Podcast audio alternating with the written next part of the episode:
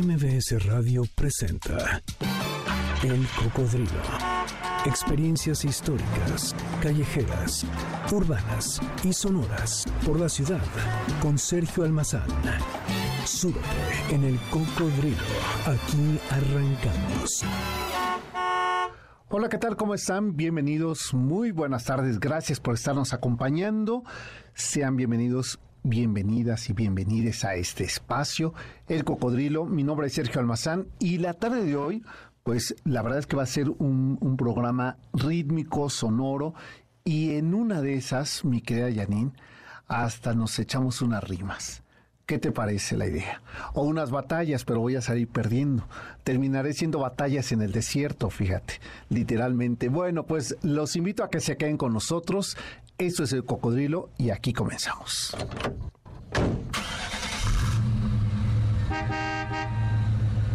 A finales de la década de los 60, en los suburbios de Estados Unidos y más tarde por América Latina, surgieron las batallas, que eran competencias líricas urbanas de los raperos que improvisando rimaban la crónica cotidiana de sus espacios, de los sucesos y de las emociones vividas en esos escenarios públicos que desde su rima, su verso y ritmo constituyen el testimonio sonoro que dan identidad a una sociedad, a una geografía, a un territorio y a una cultura urbana específica.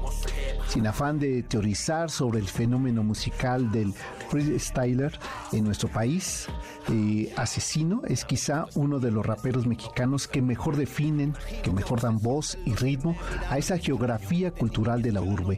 Sus temas musicales, sus propuestas líricas, eh, poéticas y sonoras son la síntesis y expresión de lo cotidiano, de ese otro rostro de nuestras calles y juventudes, de la violencia, el amor, los sueños, las ideologías, el racismo, el clasismo y otras tantas formas de discriminación. Enumero algunos de estos emblemáticos temas que son referencia en ese contexto de una identidad urbana que Asesino ha hecho suya, pero al mismo tiempo lo ha hecho propio, lo ha hecho nuestro.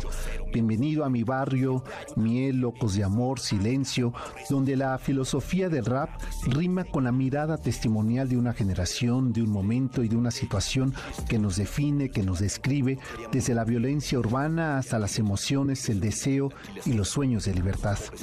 Con tan solo 15 años, Mauricio Hernández González, oriundo mexiquense de Ciudad Nezahualcóyotl, Mau, el asesino, comenzó a rimar, como él mismo dice, a contar y a cantar la cotidianidad de su calle, de su escenario, y sin embargo, comenzó a tener mayor reconocimiento a partir del 2007, debido a su participación en el 2 contra 2, competición con la que presentó con su nombre de asesino serial, y luego, luego sería parte de esa historia que hoy compartimos esta tarde aquí en el Cocodrilo y que por fin, Janine, le hemos puesto ritmo a esta crónica urbana de la Ciudad de México. Pues déjenme recibir aquí a Asesino, le doy la bienvenida a este espacio. Me da mucho gusto, de verdad, que nos estés acompañando. Además, siendo tan escuincle, Janine, cada vez uno se da cuenta que el tiempo ha pasado en el cuerpo propio. Bienvenido. No, pues muchas gracias. Yo encantado aquí de, de visitarlos esta, este día. Bueno, pues a ver, vamos a comenzar eh, y te preguntaba antes de, de, entrar al aire, porque siendo este un espacio sobre la, la ciudad y eh, la zona conurbada, te preguntaba si todavía seguías viviendo eh, en esa y dónde habías nacido, esa parte, porque sí me parece que eso es fundamental para la mirada que después desarrollas alrededor de la música, ¿no? ¿Cómo sí. te influye este espacio? Pues sí, nací ahí en Nezahualcóyotl. Uh -huh. eh, a mi, principios de los 90. Así es, a principios de los de la época de la década de los 90. Del final del siglo XX. Así es, me tocó todavía experimentar esa esa textura ¿no? de, ese, de ese siglo. Uh -huh. y, y, pues bueno, yo creo que todo, todo lo que ya tenía la ciudad me, me, hizo ser quien soy. Ya era una ciudad que tenía mucha historia en el graffiti, en el breakdance, incluso en los DJs. Ya había también grupos de rap. Eh, cuando yo tenía 10 años ya había discos de raperos de Ciudad Neza que eran súper importantes en la, en la cultura del rap mexicano. Entonces, eh, pues digamos que yo pues aparecí ahí y, supe absorber todo eso, ¿no? Me gustó todo ese lado de, de, lo que yo veía y pues me hizo como desde muy chico entrar en esto, ¿no? Toda mi vida me acuerdo yo estar haciendo graffiti, haciendo skate, haciendo pues todo lo urbano, ¿no? Desde que tengo memoria, no, no tengo más recuerdos más que haciendo todo eso. Oye, que eh, te escucho y estoy tratando de hacer una geografía visual de lo que estás describiendo porque, sabes, eh, escuchaba tus temas, veía los videos y decía, qué diferente es cuando eh, alguien cuenta su historia desde el ritmo. Cuando alguien está describiendo el escenario que sí le tocó vivir, es decir, como testigo y te escucho y digo, claro, es que fuiste testigo de la calle, dices, desde los 10 años.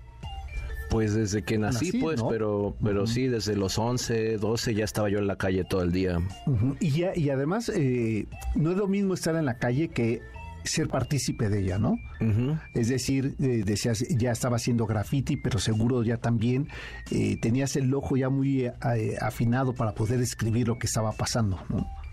Pues no escribía mucho cuando empecé los, a los 11, 12 años. Bueno, empecé a escribir como a los 13, 14, tampoco fue muy después, o sea, pues no. empecé a patinar y a hacer graffiti y luego luego como que me todo eso me llevó al rap y ya en el rap como que me, me envolví, ya no ya no me moví del rap, ya no fue como que hiciera otra cosa, ¿no? Como que primero empecé a pintar, luego a patinar y luego ya llegué a hacer rap y ya como que dije esto, esto es lo que yo tengo que hacer, este es mi lugar. Oye, Mau, ¿cómo, eh, ¿cómo llega ese momento en que transitas de esas primeras dos expresiones eh, hasta llegar a la, a la música? ¿En qué momento eh, decides que ese es el camino por donde te quieres expresar?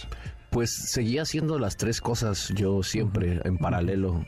O sea, primero empecé a pintar, luego empecé a patinar y luego empecé a rapear y luego pues ya este iba iba a patinar iba a pintar y me llevaba mi tabla y pues ahí patinábamos un rato y luego pintábamos y cuando descansábamos rapeaban no era como, bueno. tenía todo el paquete exacto si eras cajita feliz. Sí sí, sí. Y, era como mi rollo no a mí eso me gustaba hacer y ya empezaba como a conocer amigos que también les gustaba el rap y ya me daba cuenta yo que requería más tiempo el rap eh, requería pues ir a grabar ir a los shows ir a buscar dónde tocar y conocer más raperos y como que los raperos no estaban tan en la onda del skate. A lo mejor en el graffiti sí un poco, pero como que entonces yo como que no sabía si lo que yo hacía estaba bien con lo otro que me gustaba, pero pues al final a mí pues decía, pues sí me gusta hacerlo, pues lo yo voy a hacer lo que yo quiera, ¿no? Nunca también los skates eran como no tan había pocos que les gustaba el hip hop. Entonces era como que yo estaba en varias cosas que no se llevaban bien entre sí, ¿no? Más que el graffiti que sí era como como abarcaba todo todas las expresiones. Y, pues nada, yo, yo cuando me di cuenta que ya tenía que dedicarme al rap prácticamente fue cuando, pues ya en el graffiti como que no... Yo no... Ya habían demasiadas paredes pintadas. No, no, no, pues no, como que no, ya no me nacía el mí el estar ah, dibujando, el estar viendo los colores, como que ya no era algo que me llenara. Y en el skate me lastimaba cada rato, ya llegó un momento en el que ya me quería yo aventar cosas más, más complicadas y pues eso te lleva pues a arriesgarte más. y, y, pues me, me daban mi madre luego a cada rato pero mal así de que me abría la cabeza de que, los meniscos de que sí de que los tobillos ya bien esguinzados de segundo grado y así. Entonces ya era como descansar un mes dos meses hasta volver a patinar y luego volver a patinar y, te torcías tantito ya ni siquiera en algo fuerte ya así andando haciendo un, un brinquito y ya pum otra vez esperarte. Entonces, en esos, en esos lapsos que yo ya estaba bien mal de todos lados, hasta de hecho de la espalda todavía estoy un poco mal por tantos... tanto, es que sí me gustaba aventarme cosas así, pues... En riesgo mayor. No, tan no tan riesgosas, pero sí altas. Y pues esas caídas, esos impactos te, te hacen muy mal a la, larga. Y pues yo no tenía como una complexión muy atlética que aguantara tanto los golpes. Yo a cada golpecito, pum, ya me estaba muriendo. y pues ya en esos lapsos me puse a rapear y a rapear y ya, ya dejé de patinar prácticamente, ya patinaba ya de vez en cuando. Ok. Oye, eh, ¿cuántos son en tu, en tu familia? ¿Cuántos hermanos? De mis papás, eh, bueno, pues mis papás y mis dos hermanas. Ok. Y ya una de mis hermanas tiene un, un bebé. ¿Y tú eres el más chico? No, el más grande. Tú eres el más grande.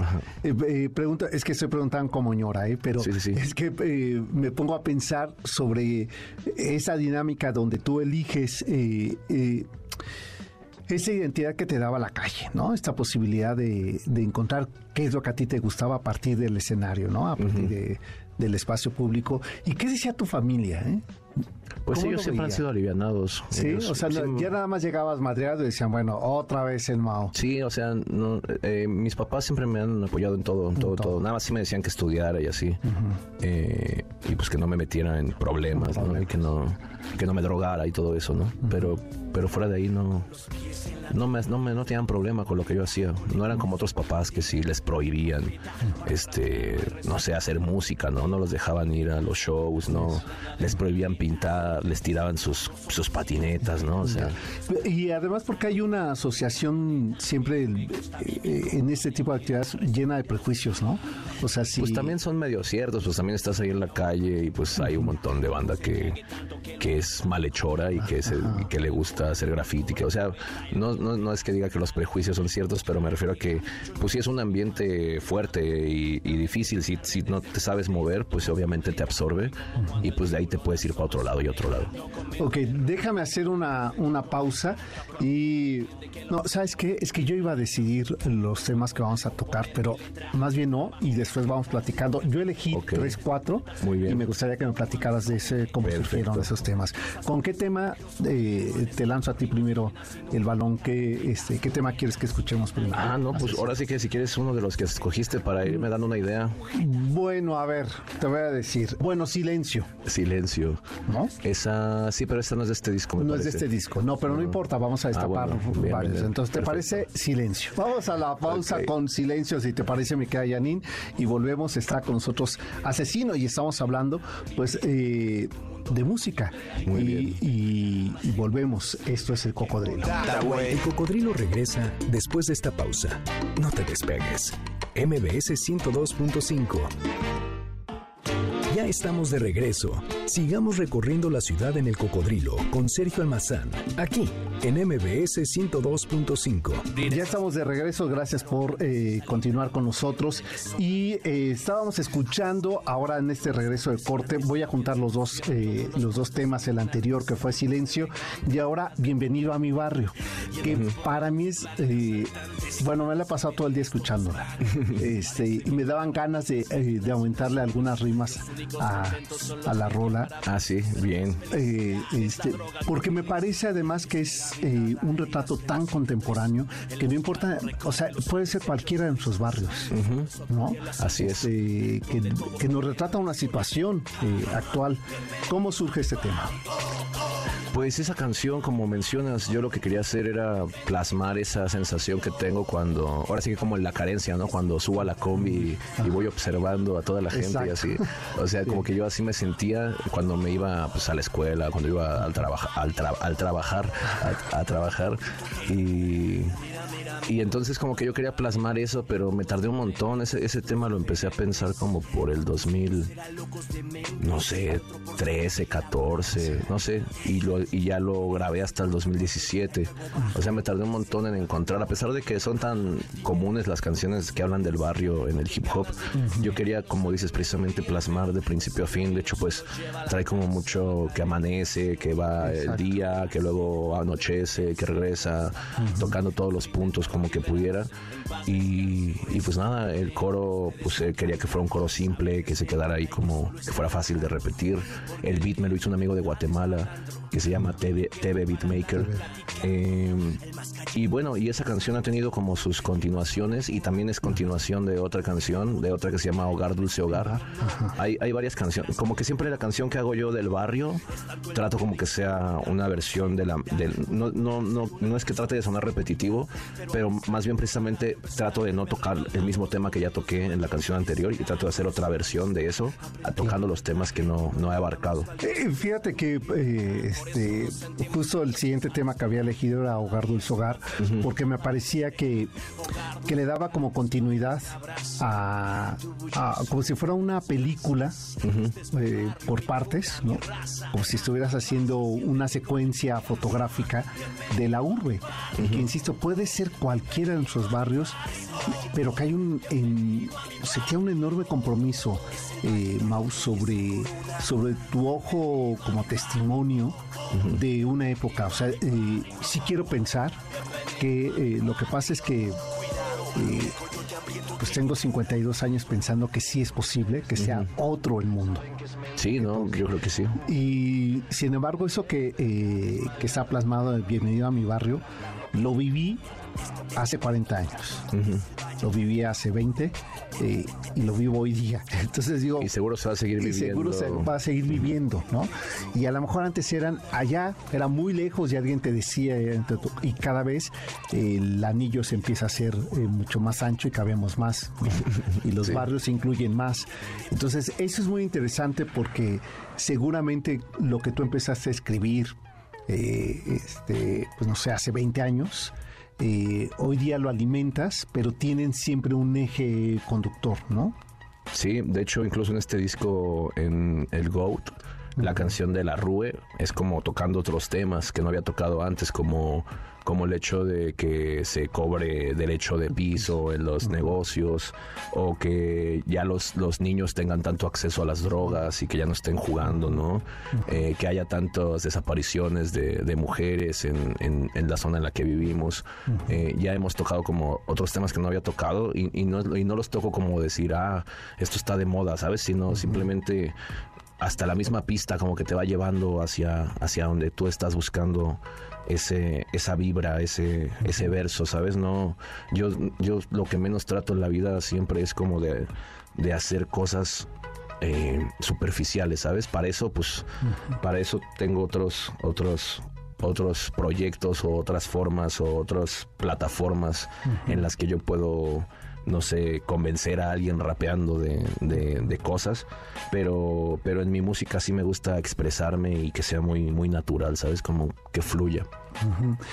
A ver, eh, eso me llama singularmente la atención y cuando estaba escuchándote eh, pensaba en ello, que hay una enorme, una enorme reflexión sobre el presente, que te, te sentía como un cronista contemporáneo de de, estos temas que nos resultan para todos comunes y que a veces de tan comunes vamos a, se han convertido casi ya visibles o que no nos sorprenden, ¿no? Es decir, eh, desaparecidas, este, eh, chavos que o niños que han cambiado eh, el juego por la venta de drogas, este, la violencia ya en estos extremos de levantar, desaparecer y después tirar eh, el cuerpo descuartizado y que lo decimos así, mirar un micrófono abierto en hora familiar y pareciera que no pasa nada, ¿no? Y que encuentro en tu rima como una, un testimonio, pero además como un poner el ojo ahí. Sobre pues sí, ahora, sí que no podemos hacer mucho más, ¿no? Más que más que expresarlo, más que más que gritarlo, ¿no? Y que y pues que se hable, ¿no? También de ese tipo de cosas. Creo que que hasta a veces mucha gente una piensa que con una canción no se hace mucho, pero puedes inspirar a que la gente haga acciones, ¿sabes? No, no es como que la canción mágicamente sale y ya, ¡pum!, ya cambia el mundo porque salió una canción.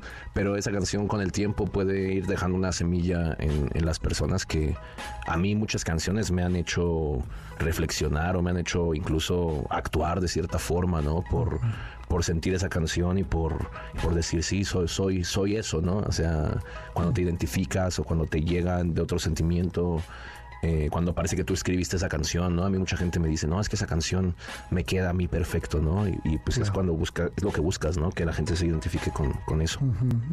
Eh, eh, diríamos, podríamos pensar, Mao, que tu trabajo como compositor es un trabajo autobiográfico. Yo creo que sí, hasta cierto punto, porque también ya en estos momentos he tratado como de salirme de mi, de mi piel para poder expresar otro tipo de cosas. Por ejemplo, en este disco con El Rey del Tambor, que ya cuento una historia más ficticia, más que se nos fue ocurriendo como, ah, estaría bueno que pasara esto. O sea, no es tanto como que algo que yo haya visto o algo, sí, o sea, sí son cosas que se viven y todo eso, pero ya es más creando una historia en base a todo lo que has visto, no tanto a, veces soy muy estricto en contar como en como en la canción que habla sobre los asaltos, La capital del pecado, donde aparece Luis Felipe Tobar en el video. En esa canción, por ejemplo, soy muy estricto que incluso la historia que, que se cuenta está basada en un hecho que pasó, ¿no? O sea, que pasó allí en mi barrio, en Los Reyes La Paz. Eh, y, en, el cual yo tomo muy claro los incluso los el número de personas que había y lo que pasó y, no es tanto un recuento de, de, lo que han pasado los asaltos sino simplemente es un asalto que, que yo vi en las noticias y que me pareció muy impactante y que lo plasmé ahí no en otras canciones como esta que te digo del rey del tambor o en no te la sabes pues ya no es como que sea yo el que está expresando yo estoy haciendo esto yo esto sino es más como una proyección hacia la gente que, que se está aprendiendo por ejemplo en no te la sabes que decimos que vamos en el coche y que vamos bien rápido y no sé qué tanto, pues yo la neta, yo manejo bien lento, ¿no? Y, cuido las señales de tránsito, ¿no? Entonces, pues es más como una proyección, ¿no? Para, para, pues para ese momento de, la fiesta, de que estás ahí compartiendo. Claro. ¿Te parece justo que nos vayamos eh, este, con No te la sabes y que regresando eh, me gustaría que, eh, que pudiéramos platicar sobre cómo puede cómo puede cambiar una, una manera de, de mirar cuando eh, o de contar una historia cuando invitas a otros músicos a, colaborar contigo. ¿Cómo se retroalimenta eso? Eh, pues hacemos la pausa, mi querida Janine, musicalmente hablando, y regresamos. Estamos platicando con Mau, el asesino. Estamos hablando de este, bueno, en realidad de su música, iba a decir de este disco, pero no solamente de este disco, sino en realidad de su perfil musical. Pues volvemos, esto es el cocodrilo. El cocodrilo regresa después de esta pausa. No te despegues. MBS 102.5 ya estamos de regreso. Sigamos recorriendo la ciudad en el cocodrilo con Sergio Almazán, aquí en MBS 102.5. Estamos de regreso y gracias por continuar con nosotros. Eh, este, Mauricio Hernández, eh, Mau el asesino, que ustedes así lo pueden encontrar en, las diferentes plataformas eh, musicales AC, Z, Z y NO. Y NO, así, así es como lo, lo encuentran. No sabes cómo me costó eh, cuando me, me manda aquí en producción, oye, este, este te va a gustar mucho, y, y decía, ¿cómo lo pronuncio? Ha sido a, sí, sí, sí, y ya después dije, pues, no, después dije, es súper fácil, es solamente que el cerebro está ya eh, adecuado a ciertas maneras. Sí, no, pero ya que te lo aprendes, ya, lo lees solito. Exacto, sí, sí, y, el juego es interesante. Te, te, lanzaba una pregunta antes de irnos a la pausa sobre eh, cómo puede influir o cambiar tu visión musicalmente hablando de contar una historia cuando tienes otros eh, músicos invitados porque eh, eh, entiendo que, que, pueda resultarte muy lógico justamente en estas batallas, esa competencia eh, rítmica, pues que tienes que estar muy vivo cómo respondes, ¿no? Este juego de la rima con el otro. Pero en el momento de una grabación, en realidad lo que quieres es sumar, ¿no? no competir. Ahí cómo influye, Yo en mi caso, cuando me invitan a colaborar, pues trato de hacerlo lo mejor. Muchas veces me invitan a colaborar en ritmos que a veces no manejo del todo o en, otros géneros incluso. He colaborado con Moderato, por ejemplo, con Rymix, con los de abajo.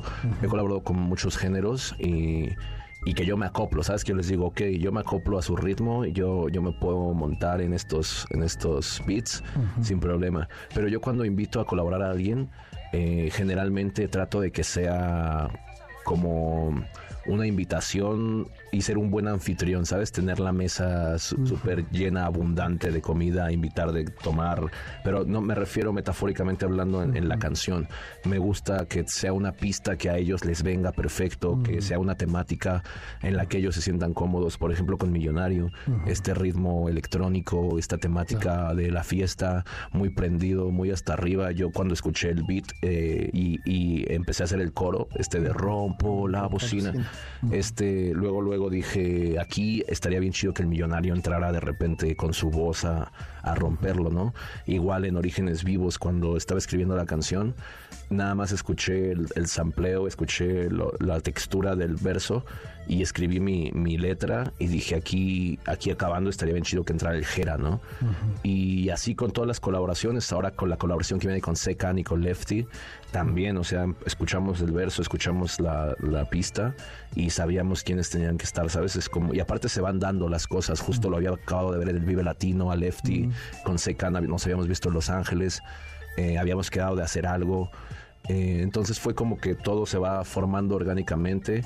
La canción con Gueto del Rey del Tambor era obvio que era, que era Gueto el que tenía que estar ahí con ese ritmo tan, tan, tan Gueto. entonces, este pues nada, yo, yo la verdad trato de que los artistas que invito se sientan súper cómodos y que se sientan que están en un disco de ellos. ¿Cómo, ¿Cómo sientes que ha que ha ido cambiando eh, justamente tu manera de, hacer música, tu concepto de música, a partir de eso, de hacías una, una, narrativa de esos primeros ejercicios tuyos como, eh, como niño y, después hoy que tienes una retroalimentación con otros géneros y con otros eh, compositores y con otros músicos. ¿Cómo sientes eso que ha cambiado en ti? Pues sí ha sido muy diferente porque hasta, por ejemplo, el GOAT, todavía lo grabé, mm, digamos, bajo la dirección del Trill, que, es el que mi productor, pero también yo era el que tenía como el último, la última decisión de lo que pasaba en, ese, en, en esa letra, en ese verso.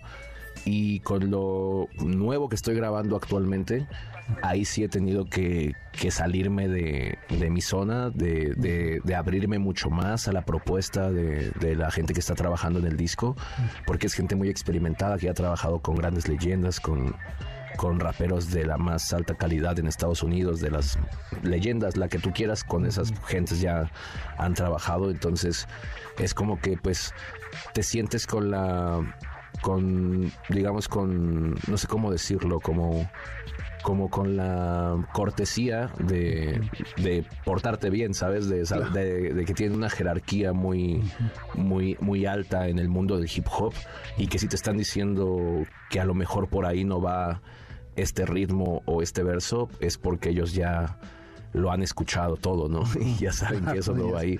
Entonces sí ha sido difícil para mí en ese sentido el abrirme a, borrar un verso entero y volver a empezar a escribir para que para que quede lo que estamos buscando, ¿no? Pero, pero a final de cuentas es un trabajo en equipo y aprendes que pues tú eres el que fabrica los versos y pues tienes que hacer el mejor verso y ya la gente y ya pues tú también opinas un poco del beat, ese beat no me gusta, este beat sí, de los efectos de la producción, oye, me gustaría Que en un principio no pasaba eso contigo pues en un, en un principio yo decía, ya escribí, ya escribí, ya se va a grabar y ya grabé y ya aquí está la canción, ya no. Y si, oiga, pero le, no, no, no, no, no, a ver, a ver, entonces grábala tú, ¿no? O sea, así, así, así era yo hasta hace como dos semanas. Así. sí. O sea, fue buen momento invitarte ahora que ya has hecho ese trabajo de reflexión. Todo este año ya este he trabajado más, más de esa forma. Y tengo, y corrígeme por favor, eh, Mau, tengo una impresión en que esos eh, ritmos urbanos son muy masculinos que que, hay poca presencia de las mujeres. ¿O no? Estoy. Pues actualmente, pues dependiendo de que te refieras en el freestyle, sí hay poca presencia. ya se está, allá está viendo mucha más que en otros años. De hecho, ahorita en todas las regionales que he visto de que son ahorita empezaron las regionales, luego nacionales, luego ya viene el mundial. Eh, he visto bastantes chicas que lo están haciendo muy bien, que no conocía, que no las había visto nunca en mi vida. Y y lo están haciendo súper bien. Eh, hay chicas que ya están clasificadas a, las ligas profesionales en, primera división prácticamente. Yo me he enfrentado a, algunas de ellas que son, son increíbles. Eh, y pues nada, yo creo que también tiene mucho que ver con que ahorita el ambiente es mucho más amigable, ¿sabes? Ahorita ya puedes ir a un evento de freestyle y pues hay un, hay un área de comida, hay un área de mercancía. Ya no llegas abajo del puente con, con toda la bola de malandrines ahí. Entonces el ambiente pues también se presta a que pues ya muchas chicas se animen a, estar más, están más seguras en un ambiente que, se sienten más cómodas, ¿sabes? A lo mejor no, a lo mejor no te pasa nada si vas ahí al puente con toda la bola de, de pandrosos, pero pues no te sientes cómodo, no te sientes seguro, ¿sabes? Entonces, si ni uno que llegaba ahí con 12, 13 años ya te sentías que te iban a, a, dejar, te ibas a ir descalzo, ¿no? O sea... Entonces es, es, un ambiente pesado. Yo, yo ahorita pienso y digo, chale, tuve mucha suerte de que no me pasara nada, porque yo andaba caminando en la carretera a las 4 de la mañana de, no sé, en Durango, ¿sabes? O sea, no, sé, o sea, ¿sabes? O sea, así era yo, así de repente, no sé por qué acababa en lugares así, en baldíos ahí con un montón de gente en, en Citlalmina, ¿sabes? O sea, no sé, sin dinero, el, organizador ya se fue, o sea, era es un ambiente muy yo no dejaría a mi hijo pues que me dijera papá voy a voy a voy a ser freestyler y voy a ir por el mundo y le digo no no mejor yo te llevo ven conmigo exacto. Sí tú, tú aquí no te, no te despegues no eh, sí es que eh, veía por ejemplo eh, un, video de, tu canción y, pensaba en ello, en que eh, veía mucho escenario como de, los hombres y decía, en un mundo que se está moviendo del espacio público, con todo lo que eso significa, de la presencia de las mujeres en el espacio público, eh, es un ritmo que sentía hecho defendido, como casi preservado eh, por los hombres y que me recordaba, ¿sabes qué? Como este fenómeno del albur, de que en los, eh, en los años 60 escuchar a una mujer decir albur este, era incomodón, este, no gustaba mucho al hombre, este, los papás no querían que tuvieras una chava alburera, y, que, lo comparaba hoy justamente con el hip hop, que decía, bueno, ¿qué pasa con... Esa alburera, no, te imaginas. este, es que, eh, claro, a ti seguro, no sé si te resulte ya más familiar, pero no lo era, ¿no? Que mi mujer sea alburera. Ajá. Pues, pues sí, pues es de Iztapalapa, o sea, ya lo traen, ya lo traen en el, en, el, en, las, en las, aplicaciones que ya vienen de, de la agencia, sí, sí, sí, Este, pero qué bueno, a ver, eh, pero por ejemplo, ¿tu, tu mujer es, eh, es música? No. Eh, no, no, no, no. No. Pero no porque no no porque no pueda, pues. No es música, es poesía, nada, nada me pongo romántico. No, no, ella no, es artista, ¿no? pero sí le gusta, en algún momento le gustó el hip hop y eso, pero no nunca fue como que, ah, voy a grabar, voy a hacer un grupo, ¿no? O sea, no, nada más le gusta de repente rapear, escribía unas cosas, pero... Ah, sí, y, no, y, no, y tú no has grabado nada de lo que escriba. No, no, no. No, no es que cada. Ahora sí que no, no es que bueno, en ese momento, pues no, no aparte no creo que quisiera ella que grabara, me diría, no, no, estás loco. Pero, pero no, o sea, como que siempre un rapero escribe sus cosas y, graba sus propias cosas. Déjame hacer una, una pausa y volvemos eh, para seguir platicando con eh, Asesino. Yo les garanticé cuando iniciamos el programa que eso se va a poner bien porque estamos hablando del sonido de la urbe, de cómo suena la la, ciudad y cómo eh, la crónica de esta, de esta ciudad tiene, tiene ritmo. Así es que vamos con esto y volvemos. Esto es el cocodrilo. El cocodrilo regresa después de esta pausa. No te despegues. MBS 102.5 ya estamos de regreso. Sigamos recorriendo la ciudad en el cocodrilo con Sergio Almazán, aquí en MBS 102.5. Estamos de regreso, estamos platicando con nombre de pila, es Mauricio Hernández González, nacido en el 91 en Ciudad Neza. Ahora vives eh, en Los Reyes de la Paz. No, Iztapalapa. en Iztapalapa. Donde vive la gente guapa. Eso, eso, de Iztapalapa para el mundo. Así es. Sí, ahí donde... este Iztapalacra. Eh, donde uno ya no camina, sino casi vuela, ¿no? Así es. Sí. Eh, oye, ¿y si te has subido al cablebús? No. No, a ver, voy a repetir la pregunta. ¿Cómo que no? Pues no, no. no, no, he tenido que ir para donde va el ¿No? pues aunque sea de paseo, pues. Ahí de a turistear. Exacto, sí, sí. ¿eh? no, pues eh, me voy a comprometer a llevarte. Híjole, va, va, va. Órale, porque eh, no sabes las historias, ¿eh? Dentro de, a ver, son unas cabinas que caen 10 personas. No, lo he visto, ¿no? tampoco. no, no, no, ya lo sé, pero no has escuchado lo que te cuentan, ah, porque te da la posibilidad de la intimidad. Ok. Cuando estás en una cabina. Entonces, en una de esas cabinas, cuando yo iba, Más bien venía yo de regreso de la última estación que era Santa Marta hacia Constitución del 17. Entonces se subieron, después supe que era una pareja, lo deduje, ¿no? Una chica y un chico. Me imagino. Este, o sea, lo dije por su conversación, ¿no? Entonces eh, ella se sentó junto a mí y su pareja enfrente. Y le dice ella, ¿no sentiste que el abogado parecía que no era nuestro defensor, sino de los otros? Y contesta él, pues claro, si tu, si tu carnala lo mató. Mm. Y, le dice, pues sí, pero no lo mató por gusto, ¿eh? Mm. A ver, a mí me parece que ahí está ya un tema, ¿eh? Pues yo creo que sí, pues ya hay muertes de, familiares. Sí, sí, sí. Sí, sí. Y, le, y le dice, bueno, pues yo, yo voy a buscar mejor otro abogado, dice ella, ¿no? Y él hace un silencio. Ella responde, ¿qué no te parece? Yo digo que no te metas. No, pero ahora para que yo pueda recuperar a mi hijo. Ah, ya hay un hijo. Hay un hijo. Y siguiente historia. Pues piénsalo, ¿tu hijo o yo? Y ultimátum. Exacto. Entonces, eh, por eso te digo. Yo le hubiera dicho el hijo carnal. El, hijo, yo le hubiera dicho en corto. Exacto, mira, Carmen.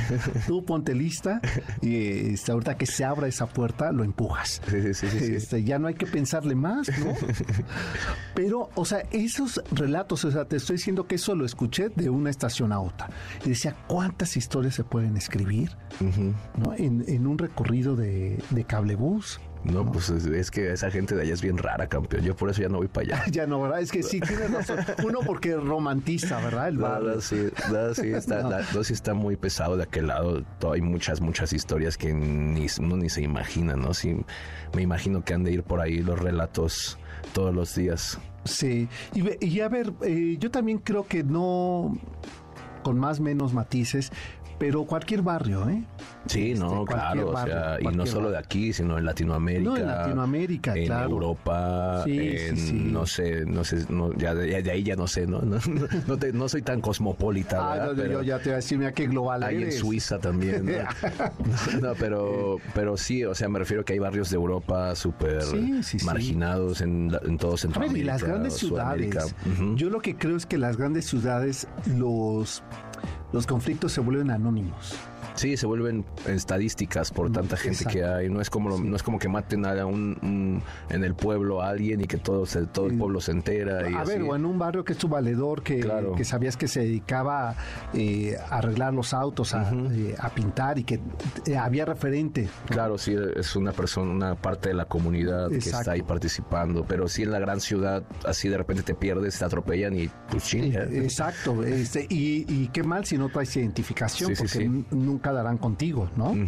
Eh, y como dices, te conviertes en cifra y, más tarde en estadística, ¿no? Así es. Y, no, y no pasa de ahí. De ahí me, parece eh, tan importante, eh, este, Mau, hablar de tu música porque me parece que hay un retrato donde aquello que es anónimo tiene historia, tiene un relato. Y entonces puede ser, como decíamos al inicio, una algo que me pueda apropiar, algo que sea parte de mi biografía. ¿No?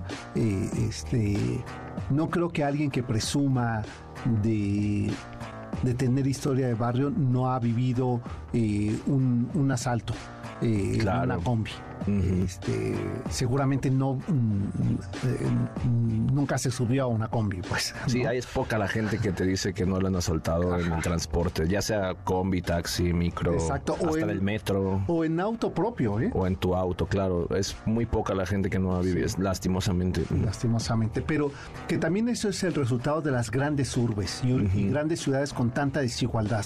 Así es. Eh, y, que, y que está ahí, pero también eh, que veía otra de tus canciones con un discurso tan esperanzador, ¿no? Que sabes que no sé si es tu hijo. Sí, claro. Sí, ¿verdad? Me imaginé que era tu hijo, porque además ese final, donde hay esa complicidad que se quedan viendo y tú le pones la gorra, ¿no? Él te quita la gorra y se la pone. Y cuando yo veía ese video, mira, dije, este, ahora sí, como decía el poeta, ¿quién dice que todo está perdido? ¿no?